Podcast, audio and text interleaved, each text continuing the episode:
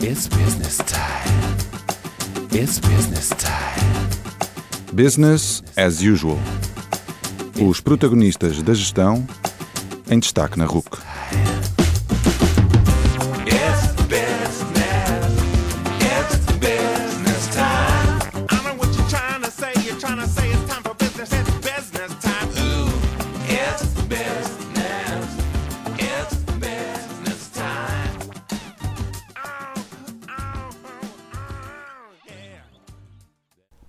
E bem-vindos ao 30 Business as Usual.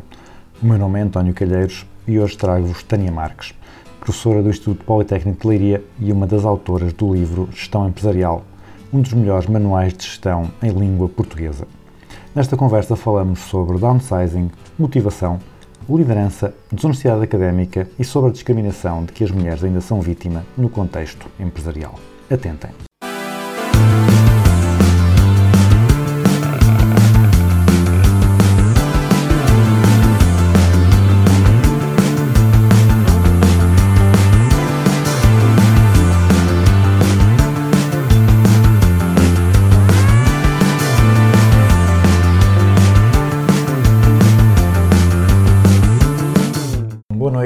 Tânia Marques. Obrigado por estares connosco no Business as Usual. Obrigada. Vamos começar por falar um pouco sobre ti.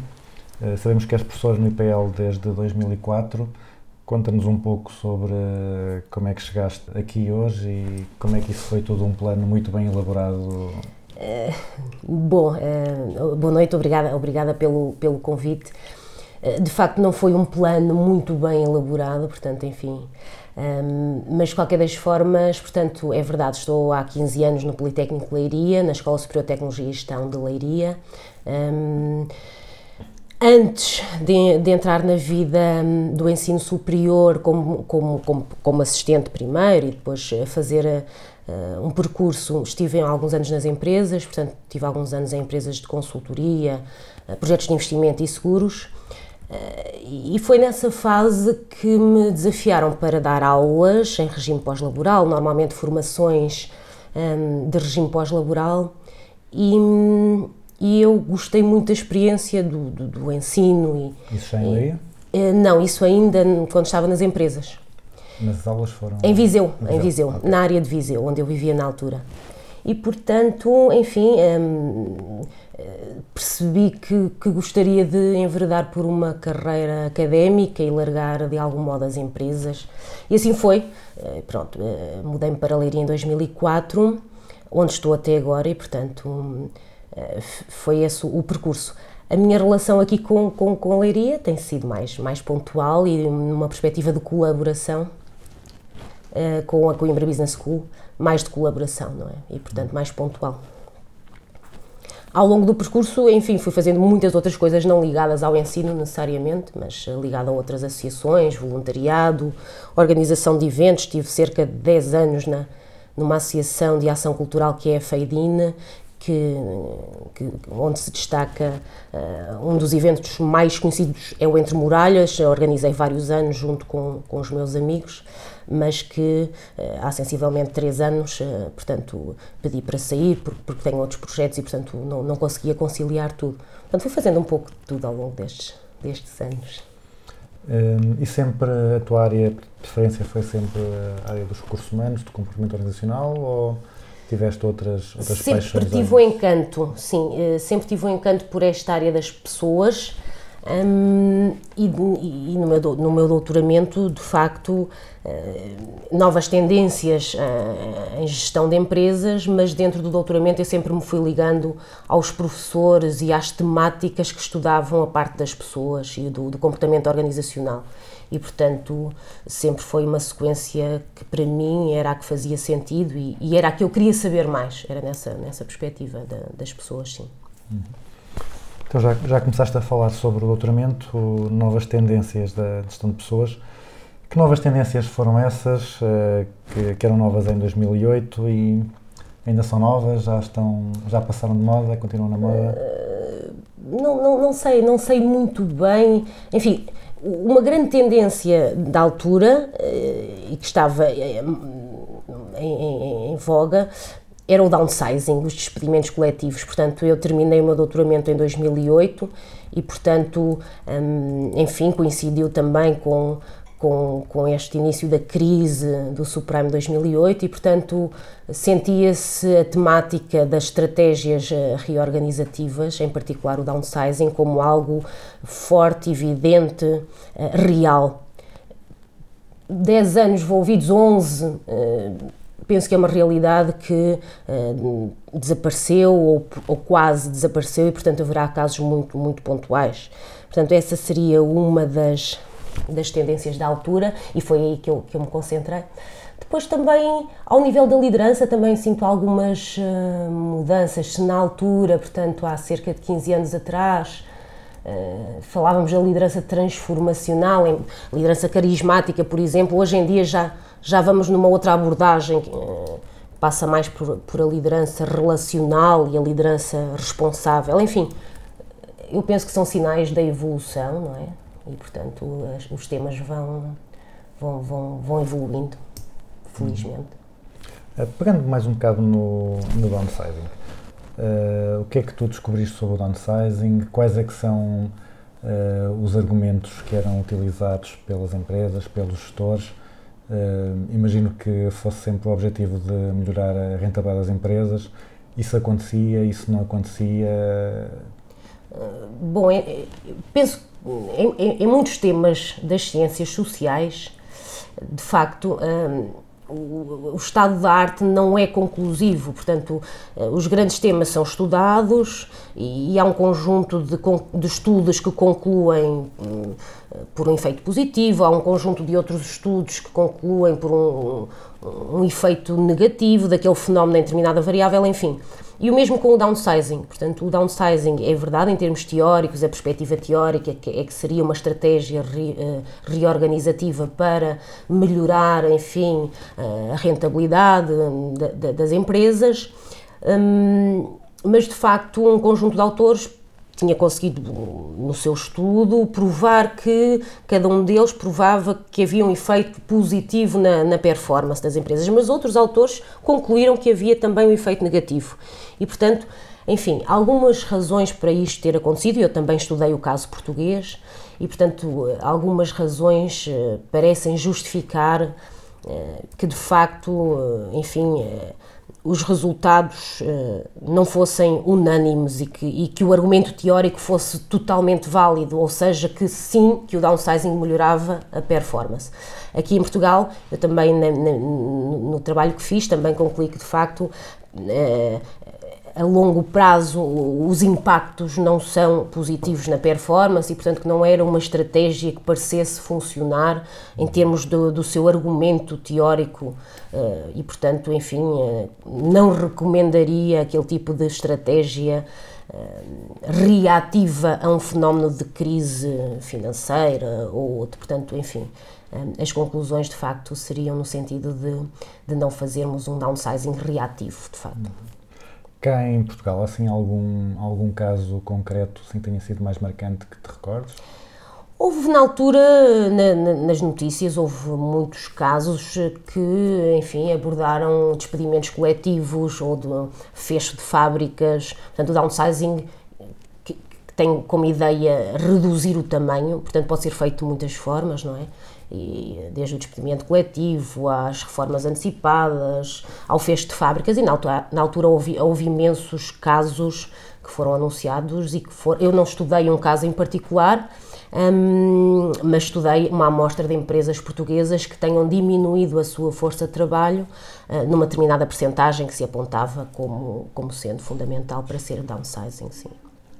E já agora, sou mais, porque não percebo nada de downsizing, portanto estou a fazer muitas perguntas eventualmente. Também é uma área que eu já não estudo tanto. Uhum. Uh, Mas o mais, era mais habitual uh, uh, quando cortavam pessoas, quando diminuíam o tamanho por exemplo, uh, eliminar departamentos, eliminar uh, áreas uh, funcionais ou cortar um bocado X% de trabalhadores a, eu, eu não, estu eu não posso garantir porque não estudei a esse ponto, mas de qualquer das formas tenho, tenho, tenho ideia que de facto houve, houve, houve despedimentos, quer seja eh, mais transversais, portanto, em toda a estrutura, quer seja eliminando alguns departamentos que depois, eventualmente, se recorria a um, a um outsourcing para, para os fazer e, portanto, ficar com menos aqueles custos eh, daquelas pessoas, sim, sim, sim.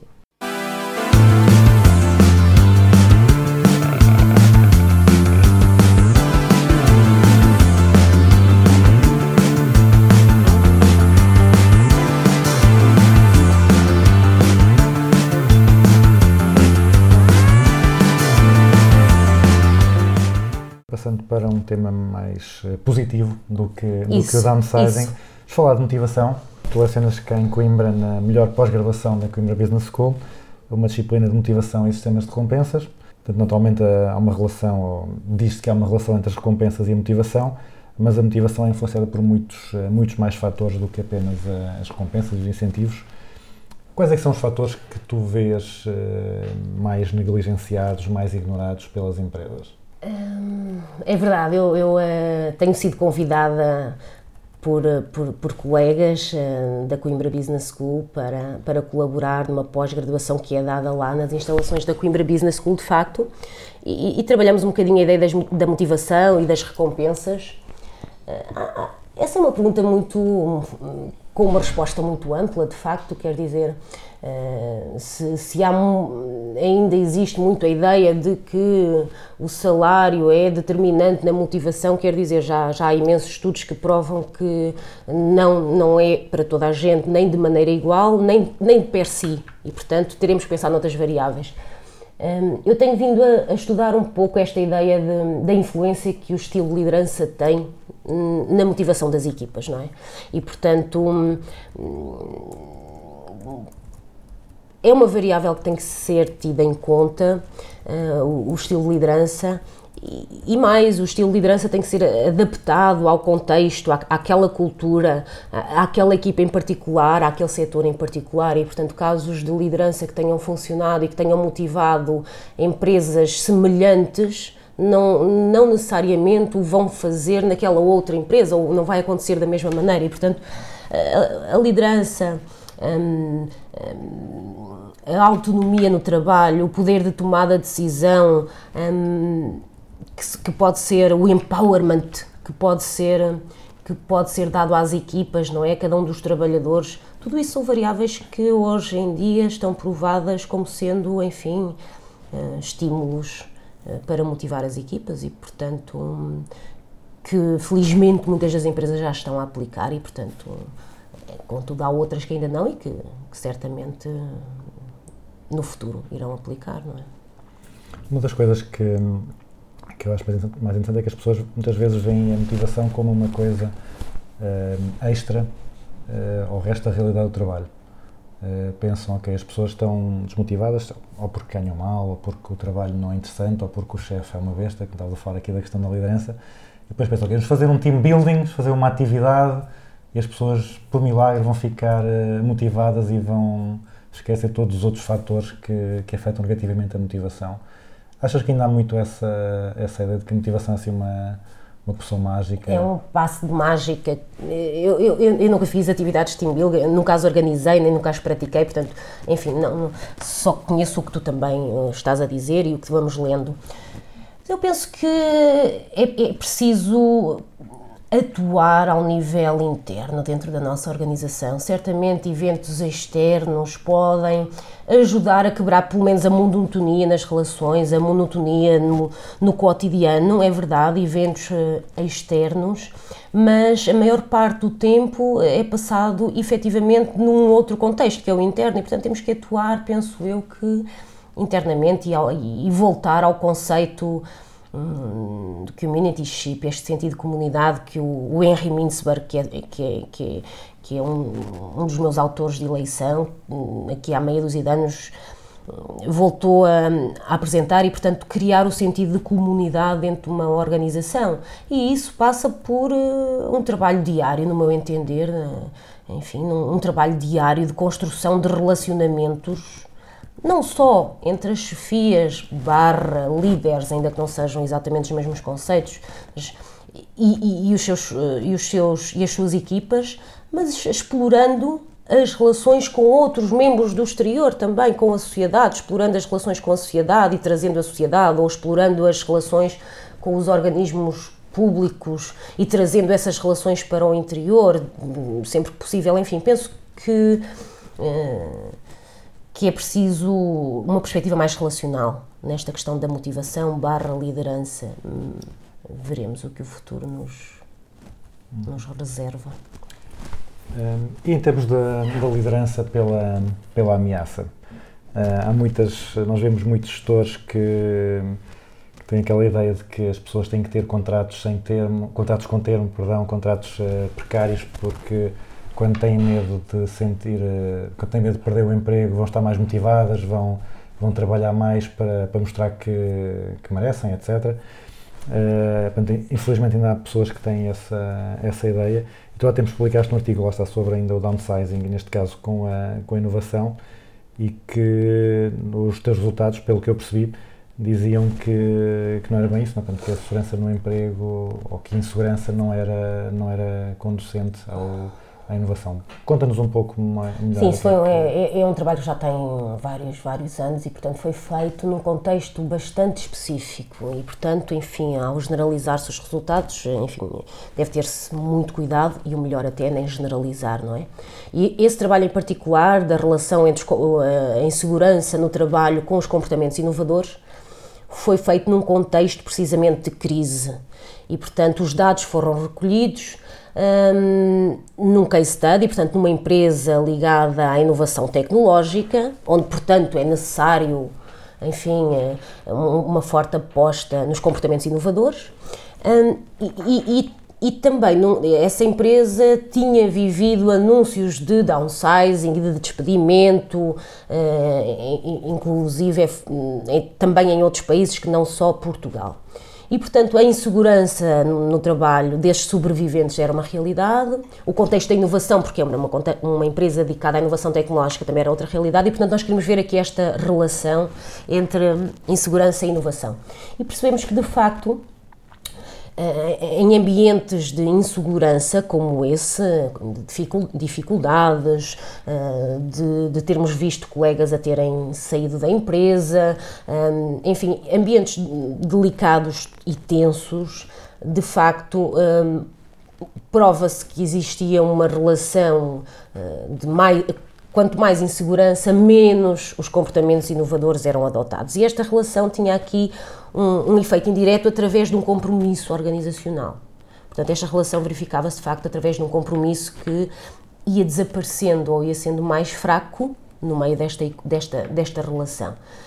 Contudo, de facto, o compromisso, como sabemos, tem, tem várias componentes, enfim, ainda que há, haja também alguns estudos que falam do compromisso como sendo só uma variável, não é? Mas uh, Meyer and Allen e outros autores uh, decompõem o compromisso em afetivo, normativo, continuidade, etc. E, portanto, naquele estudo, de o afetivo era o que, de facto, mais podia uh, ter impacto neste tipo de relação e sendo esse aquele que mais deveríamos trabalhar, esse compromisso afetivo, essa ligação emocional dos trabalhadores para com a sua empresa, para com a sua, a sua organização. Mas há muitos outros estudos que apontam como, uh, em sentido semelhante, neste sentido, o compromisso afetivo, como sendo a variável uh, a trabalhar e a, e a desenvolver e, e de uma forma honesta e sincera a ser estabelecida entre as equipas e, as- e os seus líderes, não é?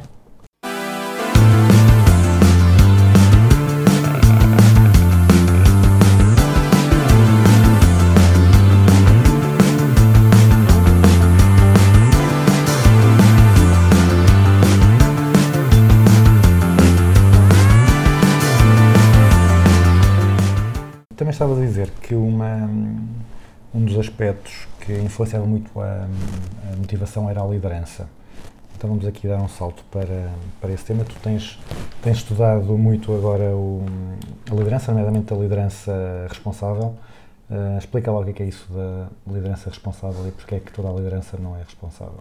Hum, sim, tenho, tenho vindo a estudar nos últimos anos, portanto, esta nova abordagem à liderança é uma abordagem recente hum, dentro do, da gestão responsável e, portanto, a gestão responsável também eh, também, enfim, é, é um- é uma nova abordagem ao estudo da gestão, que contempla os conceitos básicos da gestão eh, e as funções clássicas da gestão, que nós todos conhecemos, o planear, o organizar, o dirigir e o controlar, mas com uma, com uma roupagem envolvida nesta questão da responsabilidade, ou seja, as funções da gestão, em particular esta dirigir, que é onde a gente vai buscar a liderança, deve estar envolvida hum, no tripé da sustentabilidade e, portanto, ambiental, social e económica, obviamente, mas também nas questões éticas, portanto, hum, na excelência moral e, e na, na questão da, da criação de valor para todos os stakeholders. E, portanto, eh, a função de dirigir, eh, que todos conhecemos, onde, estão também os estudos de liderança e de motivação e etc., portanto, também vai beber desta abordagem da gestão responsável hum, e baseia-se essencialmente, então, em ser uma, uma abordagem à liderança de- com uma forte componente relacional e ética. Relacional porquê? Eh, Porque as outras abordagens à liderança também têm uma abordagem relacional dual, não é? Portanto, liderança carismática, ética, etc. Portanto, enfim, a abordagem transformacional assentava no na relação entre o líder e o, e o- liderado, eh, entre o líder e os seus trabalhadores. Esta liderança responsável pretende eh, alargar essa componente relacional a todos os stakeholders e, portanto, Obviamente que os trabalhadores, a nossa equipa, são um stakeholder, mas há muitos outros e, portanto, os clientes, os fornecedores, hum, os organismos públicos, a sociedade onde a empresa está inserida, onde nós estamos inseridos e, portanto, a ideia é alargar hum, esta perspectiva dual a que vimos habituados, portanto, esta relação mais dual, a uma, uma, uma relação mais ampla de todas as partes interessadas na nossa organização. Mas, ao mesmo tempo, portanto, eh, apostando na, na excelência moral, na, na componente ética, eh, na responsabilidade perante todos esses stakeholders e na sustentabilidade, obviamente, criar relações eh, com valor para e positivas, com impactos positivos para o ambiente, para, a para o social e para a parte económica, obviamente. E é esta abordagem que eu tenho vindo a estudar, ainda há poucos estudos, ainda est- há imensos estudos já teóricos, conceptuais, eh, estudos mais práticos, mais empíricos, publicados ainda há menos, mas de facto é, é uma abordagem como há outras e portanto que merece ser estudada e que merece, que merece avançar no, no seu campo. E para, para os gestores, para os líderes, para, ou para, o, para as pessoas das empresas, esta abordagem é intuitiva ou é algo que não lhes parece estranho? Hum, não sei se nos parecerá estranho, quer dizer, os tempos mudaram tanto, não é? Portanto, eh, todos nós temos acesso eh, a casos, ou através da- das notícias, ou através de, de outra fonte, em que hum, os, os comportamentos não éticos, alegada má gestão, hum, comportamentos eh, que têm impactos eh, negativos no ambiente por parte de determinadas organizações, com, através da poluição, etc. Portanto, os casos são tantos eh, recentemente que eh, eu, eu acredito que, que esta, esta abordagem mais ética, mais sustentável, mais relacional, não passa despercebida aos gestores das empresas. Quer dizer, eu não estou nas empresas e, portanto, eu não sei, eu, eu penso nas coisas e, portanto, tento estudá-las, enfim, eh, como, como, como tu e como todos os, os académicos. Mas de facto eu penso que não passa despercebido e, portanto, eu penso que eh, já há imensas eh, organizações eh, preocupadas com estas questões. Poderemos começar por dar passos pequeninos na prática, não necessariamente dar passos muito grandes e no imediato todos dentro da nossa organização conseguirmos que ela se torne sustentável, ética e, e- e com valor para os stakeholders todos mas podemos ir dando pequeninos passos, portanto, comportamentos, práticas mais éticas e depois práticas mais sustentáveis para o ambiente, para a, social, para a parte social, enfim, e portanto, irmos dando passos até chegarmos eh, a um estádio de pleno, não é? De, de liderança responsável, barra gestão responsável, se for numa perspectiva mais ampla das demais eh, funções. Mas hum, eu, eu, eu, acredito que de facto, eh, e tenho visto imensas empresas aplicar na prática mudanças e mudanças baseadas nesta abordagem e portanto eh, ficamos todos felizes eh, por saber que, que, que o conhecimento que se estuda em termos científicos mas tem aplicabilidade prática e tem, tem utilidade, no fundo é para isso que nós estudamos, não é? Para, para podermos ser de algum modo úteis à sociedade, em particular às empresas. é? Eh, Já agora, só uma questão que me, que me surgiu aqui quando estamos a falar desta doença responsável. Esta doença responsável é aplicável a todos os líderes na organização, ou seja, Sim. eh, chefes de qualquer equipa ou A só ideia, é que seja, máximo? a ideia é que seja eh, do topo até, até às bases, passando pelos níveis mais intermédios, portanto que seja aplicada a, a todos os níveis e, portanto, porque não faz sentido, quer dizer, estar eh, só no topo e, portanto, como uma orientação mais estratégica eventualmente e depois, dentro das divisões e dentro das secções, não se praticar os tais, os tais, as, tais, as tais dimensões da, da, da- ética, da sustentabilidade aos vários níveis, eh, dos stakeholders e dos relacionamentos e do valor para os stakeholders, da responsabilidade que é criar valor para todos eles. Não é? Portanto, no meu ponto de vista, eh, e aquilo que tem, tem vindo a ser estudado é que, de facto, hum, deve ser eh, alargada a toda a pirâmide organizacional, a toda a estrutura, sim.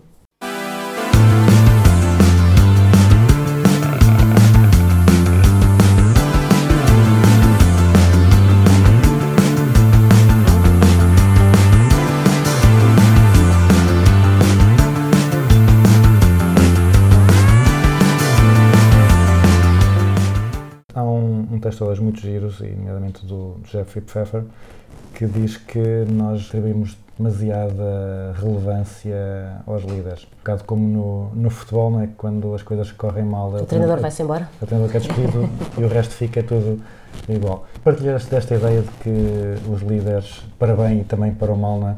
Eh, são por vezes eh, demasiado responsabilizados pelo que acontece às suas equipas, às suas organizações?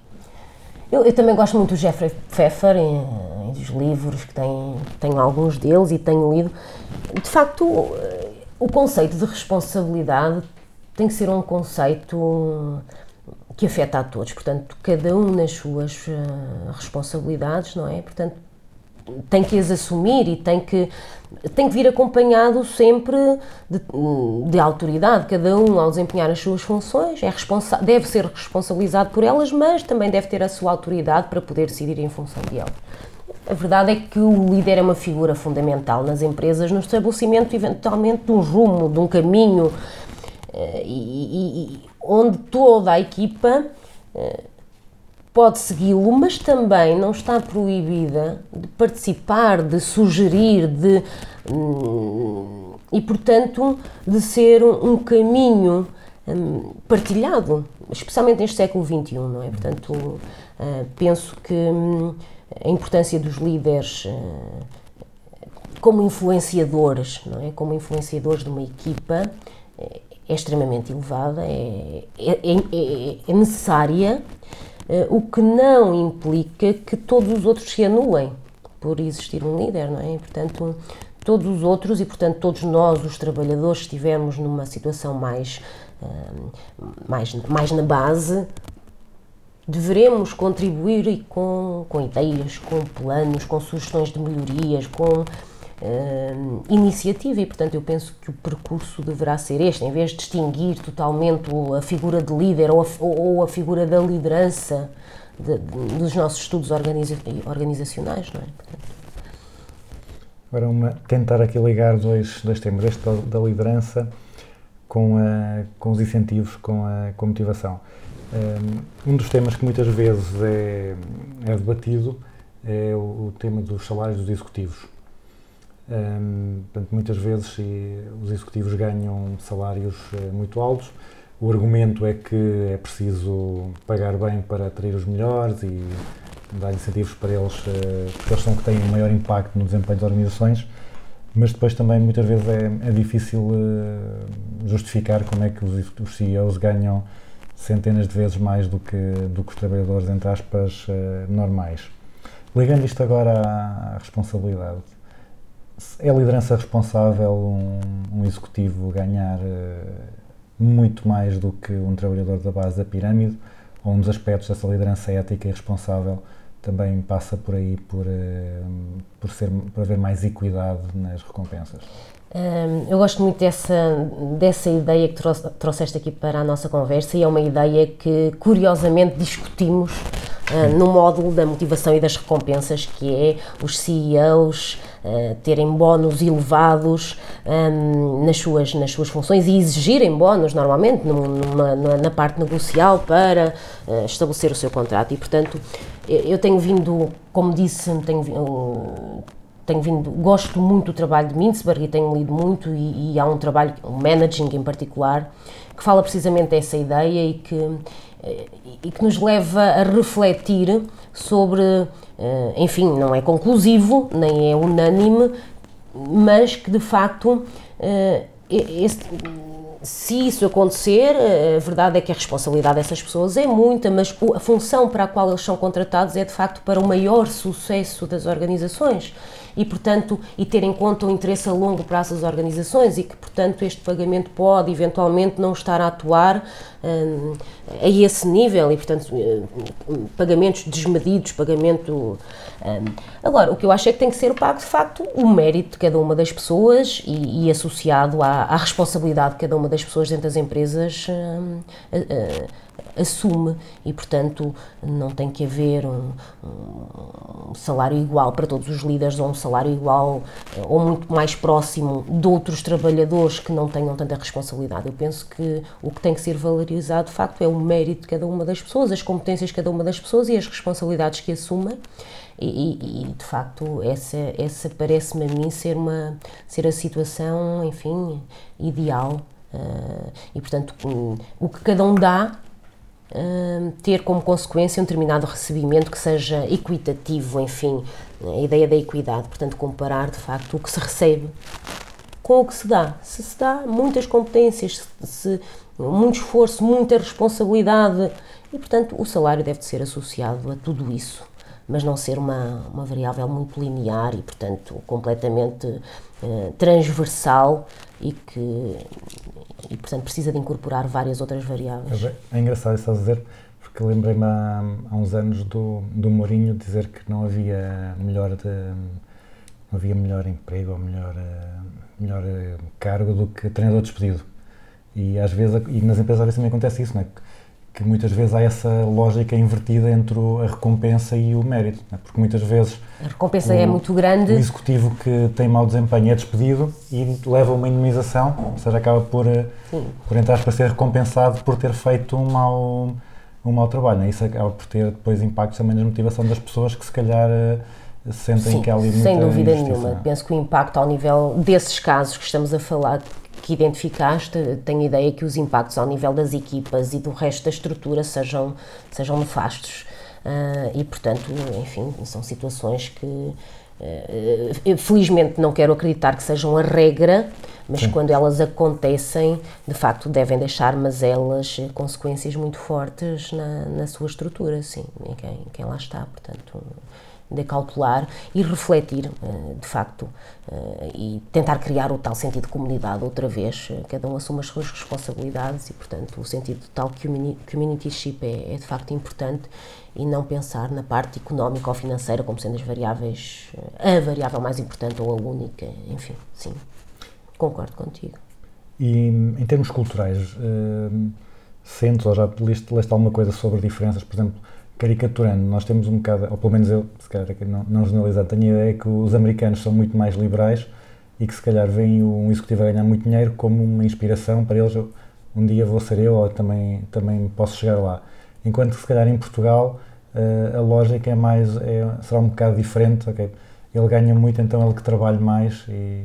Sim, em termos culturais há imensas variáveis que po- poderão explicar eventualmente esse à vontade com as diferenças salariais ou com eh, o individualismo, talvez mais nas nessa comunidade mais americana, mais americana ou eh, eventualmente eh, a aversão à incerteza poderão eventualmente estar na base de uma maior aceitação das diferenças, das dif- a distância ao poder e, portanto, eh, enfim, Penso que pode haver, e certamente há estudos, não é a minha área, não, não é o que eu estudo, mas imagino que sim, que haja questões culturais que justifiquem uma maior aceitação e, e, e um querer de uma situação semelhante, atingir esse patamar. Penso que sim, que não é, não é complicado de entender.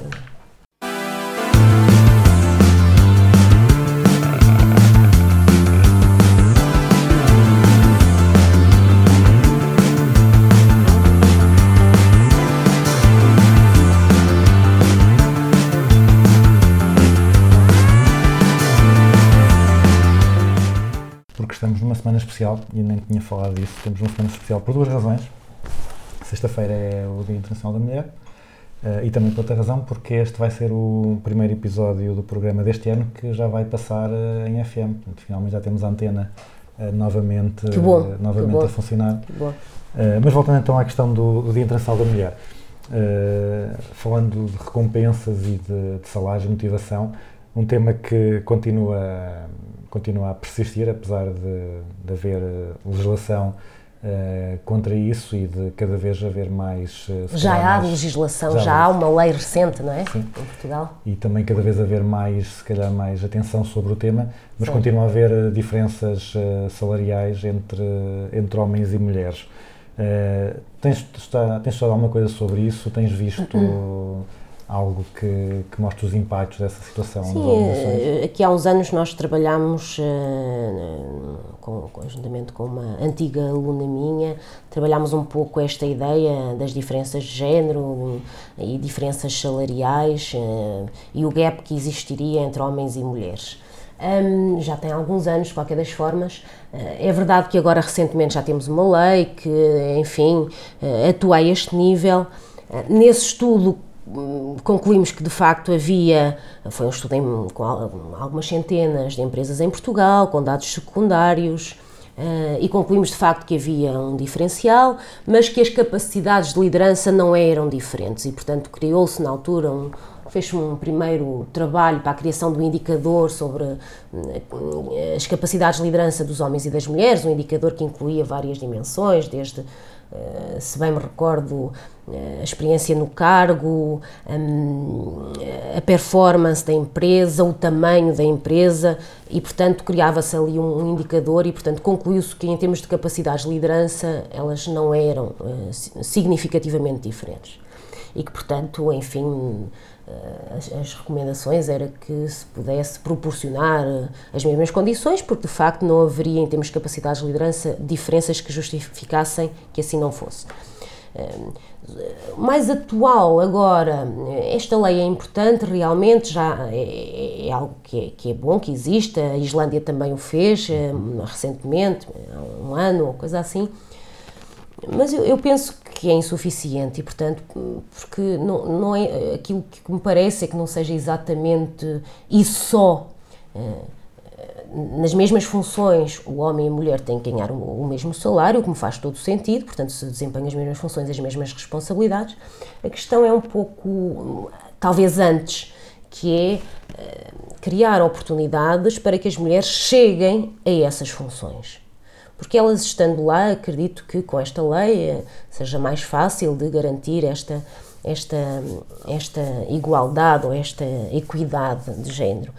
A questão que me parece é que ainda é, mais, é, é bastante complicado que, que se possa eh, chegar a essas funções e, portanto, há, é como que as mulheres têm as capacidades, conseguem visualizar aquelas posições, estão a trabalhar para lá chegar, mas há um, um teto de vidro, não é? O fenómeno do glass ceiling que, que impede que impede que as mulheres cheguem àquela função e, portanto, eh, é preciso trabalhar nesse sentido, mas de qualquer das formas já, já é importante termos, termos esta, esta lei. Mas penso Sim, que há muito trabalho a fazer. A representatividade das Mudar mulheres. mentalidades ainda e cultura, não é? Porque a representatividade das mulheres, como estava a dizer, ainda é muito baixa, nomeadamente nas empresas cotadas em bolsa, nos conselhos de administração. Portanto, os cargos de, de maior responsabilidade continuam a, a ser entregues eh, ao género masculino e, portanto, enfim, eh, de facto, em termos culturais, mais uma vez, haverá outras há, há dimensões que podem ajudar a explicar porque é que assim foi durante tanto tempo, mas obviamente que os tempos mudaram e, portanto, o, o masculinismo e o feminismo têm que, de facto, em termos culturais, ajustar-se eh, e, portanto, as mulheres que tenham competências para chegar a determinados cargos eh, deveriam ter a oportunidade de lá chegar e ser recompensadas de forma justa e correta hum, por esse cargo, tal e qual como os homens que tenham competências para lá chegar deverão eh, ter essa oportunidade e ser remunerados, recompensados de forma justa e equilibrada e, portanto, eh, em ambos os géneros. Tenho um, um grupo de, de alunas que estão a pensar fazer alguma coisa no, no dia 8 para hum, sensibilizar os colegas aqui à escola sobre essa discriminação de género que ainda existe no, no mundo laboral. Tens assim algum, lembras-te de algum exemplo, alguma coisa que alguém tenha feito, tenhas achado interessante ou queres dar alguma, alguma ideia, alguma sugestão?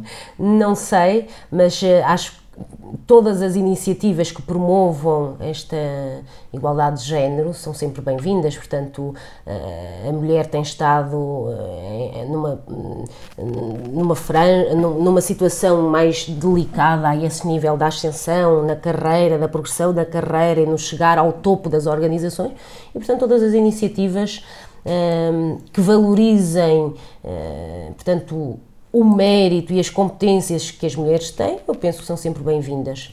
Hum, mas não tenho participado em nenhumas eh, em concreto, portanto, ah, mas de qualquer das formas, se houver alguma iniciativa, eh, gostaria de estar. Se eu puder estar presente, gostaria de estar. Claro.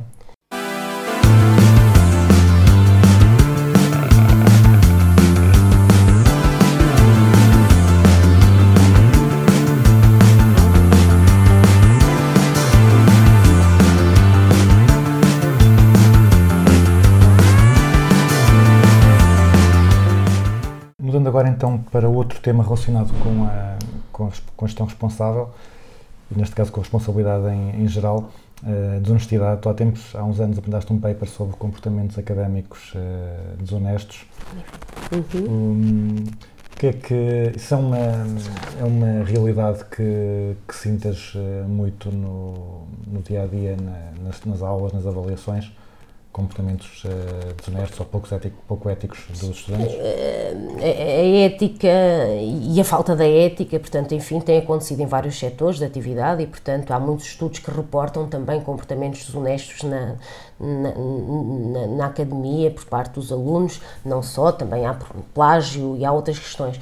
Mas sim, portanto, eh, houve- estudámos, queríamos saber, ainda não conseguimos eh, concluir, começámos um trabalho que que por ser delicado, complexo, precisa de mais amadurecimento, mas queríamos trabalhar um pouco as práticas de comportamentos desonestos, identificá-las e, e- e tentar de algum modo sugerir recomendações para para as atenuar ou de preferência eliminar junto das, das instituições eh, académicas. E, portanto, todos aqueles comportamentos de usar eh, cábulas, de hum, fazer trabalhos eh, citando, não citando as autorias, as- enfim, todo esse tipo de trabalho foi, foi, foi explorado, mas, de qualquer das formas, ainda não conseguimos avançar num, um passo à frente. E, portanto, mas há investigadores em Portugal que trabalharam muito essa área, Teixeira, no Porto, e há outros investigadores que trabalharam muito essa área e que têm resultados já muito conclusivos acerca disso, mas um pouco por todo o mundo. É um fenómeno que existe, está identificado e que as instituições hum, devem, desde logo, dar o exemplo e, e implementar as, as, as medidas que sejam necessárias para promover um, um comportamento de todos mais ético eh, e mais. eh, com uma componente forte em termos morais, não é? Portanto, mas não só, atrevo-me a dizer, porque esta questão ética está na liderança responsável, está na parte académica, portanto, não só aqui na parte académica, onde estamos a falar neste momento, mas de uma maneira transversal eh, nas empresas, eh, na academia, nas instituições de ensino superior, na sociedade em geral. Portanto, eh, penso que são desafios interessantes para o futuro tendo em conta, enfim, todo- todos os exemplos que têm aparecido na- nas notícias. é? Achas que às vezes também os professores se desresponsabilizam um bocado disso? Se calhar, se, lá, se eu der o mesmo, os mesmos exames todos os anos com as mesmas perguntas, se calhar estou a incentivar os estudantes a irem ver os exames dos anos anteriores, a copiar. Eu não sei se isso é, é- é desonesto. Se dermos os exames todos dos anos anteriores, pode ser uma base para uma preparação do seu estudo e, portanto, não vejo isso não necessariamente a como dizer desonesto. Dar os exames. Se, nós, se os exames que nós fizermos forem sempre os mesmos, os alunos vão, têm incentivo para fazer o que outros já fizeram, não, se calhar também não estamos a desafiar tanto. Talvez as assim. obrigações profissionais que cada um de nós tem são tantas, como todos sabemos, desde a componente de gestão, à componente científica, à componente pedagógica, eh, que, que- mas acredito que muito desse trabalho tem que ser feito a dois níveis. Um, desde logo interior, tem que partir de cada um dos indivíduos, no sentido de querer ser eh, moralmente íntegro e, e ético, mas também eh, por parte dos exemplos que, as pessoas, que esses indivíduos, no caso estudantes, tenham. Têm, não é? E, portanto, um, um- um- professor, eh, além de muitas outras vertentes, atua como um exemplo, não é? De, de honestidade e de, e de esforço e de empenho, e, portanto, eh, acredito que hum, esse tipo de situações não incentivem propriamente o estudante a comportar-se eh, de forma não ética, mas pode contribuir, efetivamente pode ter alguma contribuição nesse tipo de comportamentos, mas não creio que seja decisivo.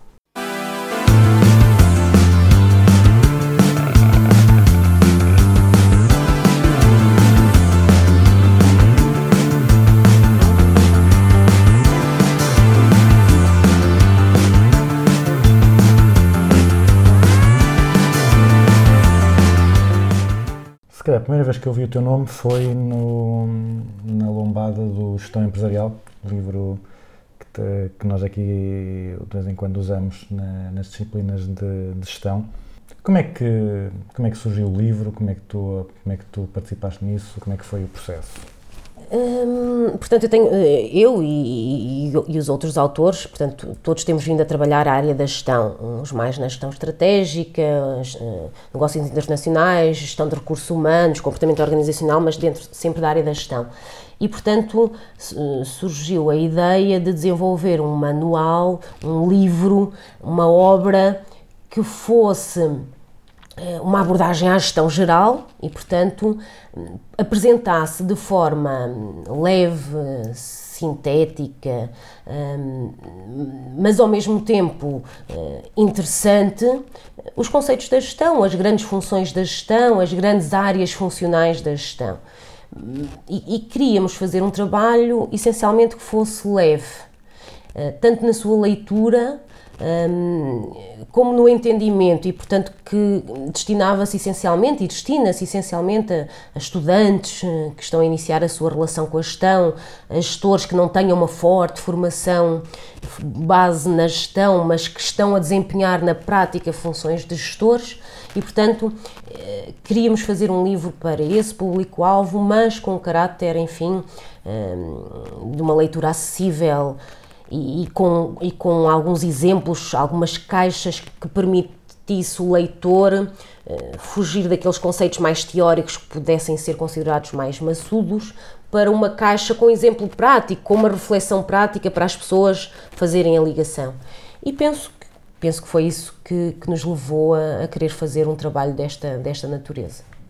E vocês juntaram então as pessoas, especialistas das várias áreas para conseguirem ter um, um manual completo sobre as várias Sim, áreas? eh, eh, um grupo de, de colegas e amigos eh, que decidiram efetivamente criar este, este, este trabalho eh, e, e disponibilizá-lo para este tipo de público-alvo e temos vindo a trabalhar eh, com os alunos de, de, de- de- noção, que estão a aprender as primeiras noções de gestão eh, com este livro e o feedback tem sido, tem sido muito positivo, não é? Portanto, eh, as pessoas dizem que a leitura é fácil, é agradável e que, portanto, que os conceitos se entendem e esse era o nosso objetivo eh, e penso que até agora foi, foi conseguido. Então, agora, oferecendo-te um minuto de espaço publicitário, convence os estudantes que estão a pensar em comprar um livro sobre gestão e estão na dúvida entre os vários manuais disponíveis, porque é que este é melhor do que todos os outros. Não, todos os, todos os livros eh, que estão no mercado têm qualidade, obviamente, e por isso é que eles estão no mercado. Este livro tem as características que eu identifiquei, portanto, leitura acessível, hum, uma sequência de temas hum, com uma interligação que é visível, com exemplos práticos de empresas reais que existem efetivamente eh, e, portanto, para quem quer ligar-se pela primeira vez ao mundo da gestão, eh, eu considero, nós consideramos que é uma boa maneira de o fazer através deste livro. Quase que pode ser um livro de cabeceira. E está disponível em todas as boas livrarias. Sim, espero que sim. Eh, Às vezes há, há de stock, mas espero que sim, que esteja, que esteja disponível em todas as livrarias.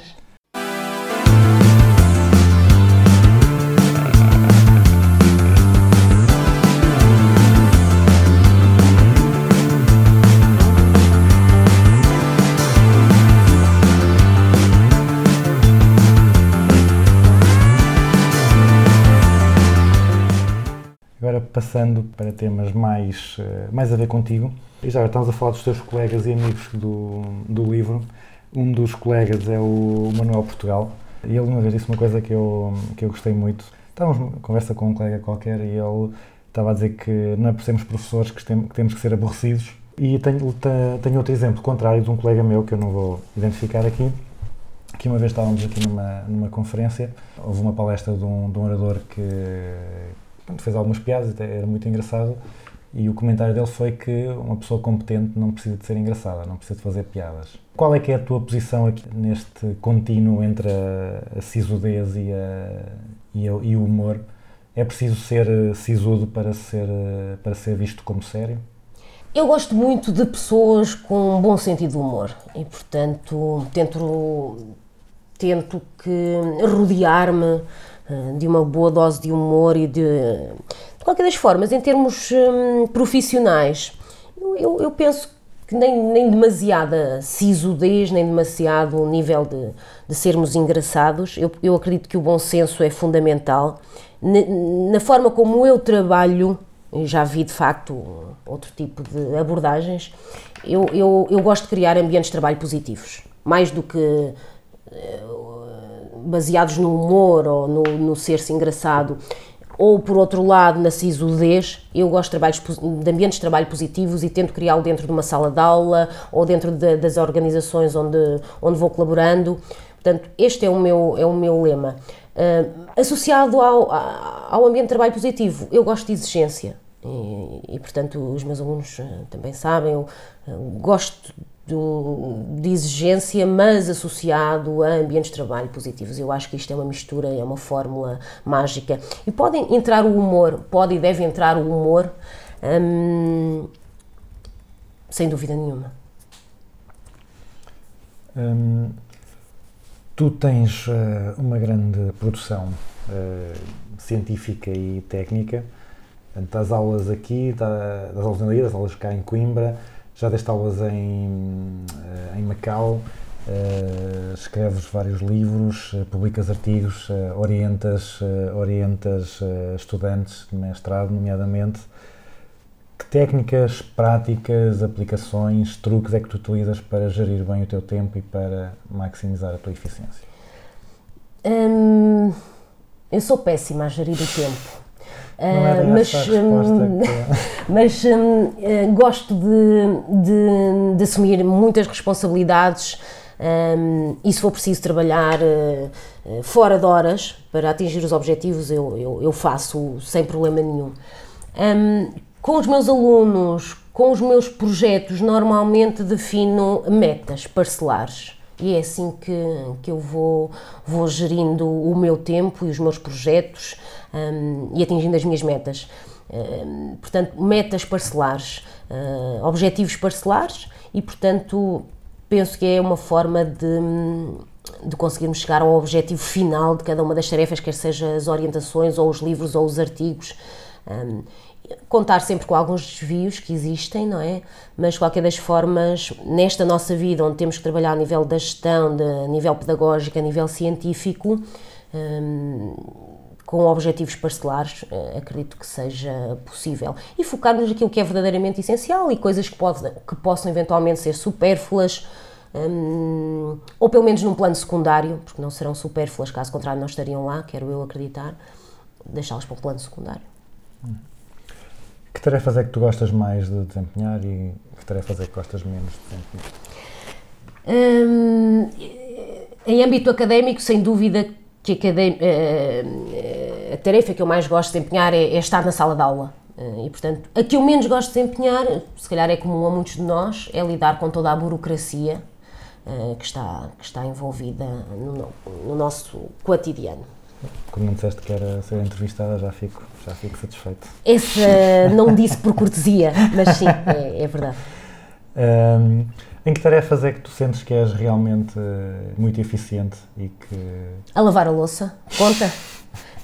Hum, sou completamente hum, obsessiva com ah, o desperdício de água e, portanto, fecho a torneira, lavo com pouca água, mas eh, a louça fica bem lavada. Ok. E a mesma coisa em todas as atividades que envolvam água e, portanto, ok. Ah, e que tarefas é que tu, mesmo não sendo mais eficiente, tu, tu fazê-las, mas tu, porque gostas, insistes em, em fazer? adoro dançar, não sei se pode dizer Ok. aqui também. Adoro dançar, é uma das tarefas que, eh, enfim. Tarefas. eh, Tarefas com, com muitas aspas, não é? Hum, mas tenho muita dificuldade. hum, das áreas que eu menos gosto de fazer é, é a avaliação dos outros. Temos que a fazer, obviamente, mas é das que eu menos gosto de fazer. Claro, temos os critérios, as grelhas, ah, os pesos, para que, mas é das atividades que menos gosto de fazer e penso que mesmo nas organizações, enfim, é uma área muito delicada, como nós todos sabemos. Portanto, se eu pudesse não fazer a avaliação, era essa que, que eu abdicava.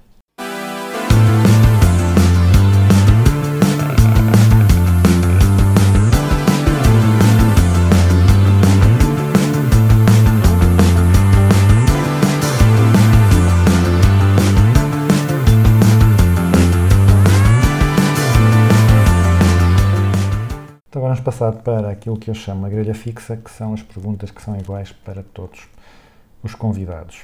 A primeira é empresa ou guru, ou empresa e guru, que tu admires. Há bocado falaste no Mintzberg. Ah, Sim, o, Mintzberg sem dúvida nenhuma e o Jeffrey Pfeffer, ah, Peter Drucker, ah, enfim, há tantos nomes ah, que são fundamentais na nossa área que eu entendo como os pensadores desta gestão moderna, desta gestão onde nós estamos inseridos. E há assim alguma organização que tu também achas? Há tantas empresas que me lançam, mas agora vou escolher uma hum, portuguesa cujo projeto, cujo, cujo percurso tenha sido a Marti- o Grupo Martifer.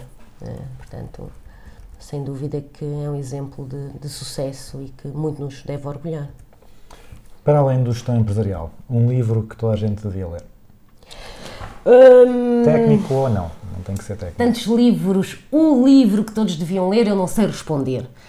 Mas há livros que são essenciais, como, ah, enfim, hum, todos os livros do Peter Singer, hum, o livro do Sun Tzu, ah, A Arte da Guerra, hum, todos os livros, enfim, sobre esta nova abordagem mais eh, do norte da Europa, sobre o IG, eh, enfim, há um conjunto de livros que eu poderia sugerir eh, para nesta, nesta nossa vertente mais da gestão barra gestão de pessoas, gestão do capital humano. Ahm, Todos os outros autores, Clarice Lispector, por exemplo, ou recentemente ando a ler os trabalhos, eh, os livros da Lúcia Berlin, enfim, eh, são outra- outras realidades não técnicas, mas que, enfim, que, que ficam como sugestões. Um conceito ou uma prática da gestão que tu vejas mal compreendida pela, pelas pessoas em geral. Hum, não sei se vejo como uma prática mal compreendida, mas vejo a função de dirigir da gestão, portanto, as questões moti- eh, trabalhar a motivação, a liderança, a gestão dos conflitos dentro das organizações, o fenómeno de grupo eh, formal barra informal dentro das organizações, penso que todas estas áreas eh, têm espaço para ser hum, mais e melhor desenvolvidas. E agora um conceito ou uma prática sobre o qual tenhas mudado de ideias. Que já tenhas achado que faz sentido e agora não achas, ou vice-versa. Não, Tenho um conceito que não, não, não considero que tenha deixado de fazer sentido, mas que é um conceito que foi enriquecendo e que tem outras componentes à sua volta que temos que prestar atenção, que é o conceito da eficiência, obviamente. Mas, hum, e portanto, a eficiência hum, em termos económicos, em termos energéticos, etc. Mas a evolução e e a complementaridade deste conceito com as questões da sustentabilidade, do social, do ambiental e do económico. E, portanto, não nos focarmos numa eficiência num determinado só aspecto, mas sim a evolução para os conceitos da, para a abordagem da sustentabilidade. É, é algo que faz sentido para mim. Se nós colocássemos um placar, um outdoor à saída ou à entrada de todas as escolas de gestão do país e tu pudesses lá colocar uma frase, um conselho a dar aos estudantes para eles verem todos os dias, qual é que seria esse conselho? Posso dar vários, é um placar Ok. muito grande, é um autor muito grande. Um placar imaginário. Resiliência, trabalho em equipa e ética e sustentabilidade, obviamente. Hum, daria outro conselho que é ler, ler muito, ler livros, ler eh, jornais, eh, ler notícias eh, em suporte físico ou digital. Hum, e daria um outro conselho que é hum, aos, nossos, aos alunos envolvimento desde já com as organizações porque esta ideia da gestão eh, quer dizer a gestão não se aprende dentro de uma sala de aula e portanto nós precisamos nos envolvermos de algum modo com a realidade portanto envolvimento com as organizações e um outro conselho que é viver Para o nosso mega viver. placar. Portanto, o nosso mega placar. Não sei, há tantos conselhos que eu eh, poderia dar. Se calhar ficamos por aqui, não? Em Se calhar já chega em, te- em termos de placar. Está a ficar um, um placar muito grande, depois coloca problemas também de sustentabilidade. Finalmente, a última pergunta. Uma música para concluir o programa. Eh, tu só fizeste perguntas difíceis porque todas elas têm muitas respostas e esta também tem muitas respostas. Eh, podemos escolher quatro? Não, então vamos nos focar eh, numa das minhas bandas preferidas, que são os Velvet Underground ou Sweet Nothing. Parece uma, uma excelente forma de concluirmos o programa. Então, Tânia, mais uma vez, muito obrigado por teres eh, aceito este convite de estar no Business as Usual Obrigada, eu. e continua então a criar eh, ambientes positivos para, para a aprendizagem. Conto contigo, estudantes. conto contigo para essa Está criação. combinado. Obrigada, Está obrigada, combinado. António. Obrigada.